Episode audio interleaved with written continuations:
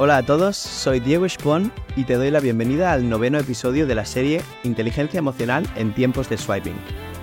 Hoy abordaremos un tema que algunos, o si no muchos de nosotros, hemos experimentado en algún momento. Las relaciones a distancia y la comunicación virtual. En un mundo donde la tecnología nos acerca, a veces paradójicamente puede sentirse como si nos separara.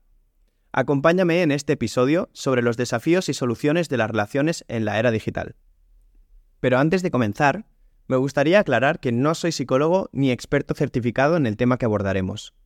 Sin embargo, a lo largo de los años he dedicado tiempo a investigar, leer y sobre todo vivir experiencias que me han brindado una perspectiva que considero valiosa. Lo que compartiré contigo proviene de ese aprendizaje y reflexión personal. Siempre recomiendo igualmente buscar opiniones profesionales cuando se trata de temas de salud mental o emocional.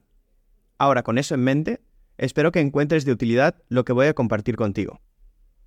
Las relaciones a distancia han existido desde siempre, pero la era digital ha cambiado la forma en que las vivimos.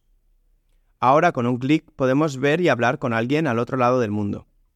Pero, ¿es suficiente la comunicación virtual para mantener una relación sana y fuerte? Uno de los principales desafíos de las relaciones a distancia es la falta de contacto físico. No poder abrazar o tocar o simplemente estar en la misma habitación que la otra persona puede generar sentimientos de soledad o desconexión. Además, la comunicación virtual, aunque valiosa, puede llevar a malentendidos. Sin las señales no verbales, es fácil malinterpretar el tono o la intención detrás de un mensaje. Y no hablemos de la grandísima exposición a nuevas personas que tenemos en la era de la hora.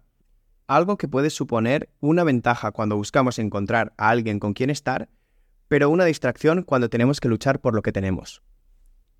Pero no está todo perdido. Hay herramientas y estrategias que podemos adoptar para fortalecer nuestras relaciones a distancia. Una de ellas es la claridad y transparencia en la comunicación. Esto lo decimos siempre, pero es súper importante. Es esencial ser claro en nuestros mensajes y evitar suposiciones. Si algo no está claro, es mejor preguntar y aclarar que dejar que los malentendidos crezcan. Otra estrategia es establecer rutinas de conexión. Aunque no podamos estar físicamente juntos, podemos establecer momentos regulares para conectarnos, ya sea a través de videollamadas, mensajes o incluso cartas tradicionales. Compartir experiencias, incluso a distancia, nos ayuda a mantenernos conectados y a fortalecer el vínculo. Recordemos también que todo esto supone una inversión de tiempo y energía por parte de ambos. No debemos olvidar que toda relación requiere de cierto sacrificio mutuo, y si no vemos que sea así, por parte de ambas partes, volvemos al punto de antes. Comunicación con transparencia y claridad, sobre lo que cada uno quiere. En esta ocasión, te comparto el siguiente dato curioso. ¿Sabías que, según un estudio de 2019 del Journal of Communication, una revista especializada en estudios de comunicación, las relaciones a distancia tienen la misma calidad que las relaciones cercanas y en algunos casos incluso pueden ser más fuertes en términos de intimidad y comunicación, cosa que nos parecerá contradictoria cuando lo pensamos, pero en realidad, si está bien gestionado, puede fortalecer mucho más el vínculo de la pareja.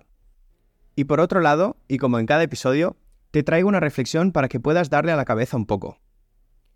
Recuerda una relación o amistad a distancia que hayas tenido. ¿Qué desafíos enfrentaste? ¿Qué cosas crees que podrías haber hecho mejor? ¿Qué has aprendido de esos desafíos?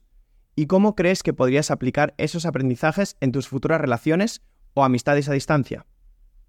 Piensa sobre cómo por tu parte la comunicación clara y transparente puede fortalecer esas conexiones. Y mientras reflexionamos sobre la importancia de mantener relaciones saludables en la era digital, en nuestro próximo episodio abordaremos un tema que muchos de nosotros hemos sentido en algún momento, el burnout digital. ¿Cómo gestionamos el estrés y el agotamiento en un mundo constantemente conectado?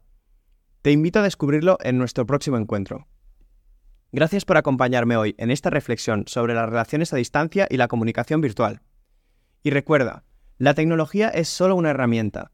Lo que realmente importa es cómo la usamos para fortalecer nuestros vínculos y mantenernos conectados de persona a persona. Cuida tus relaciones y valora cada conexión nos vemos en el próximo capítulo de Inteligencia Emocional en tiempos de swiping. Hasta la próxima.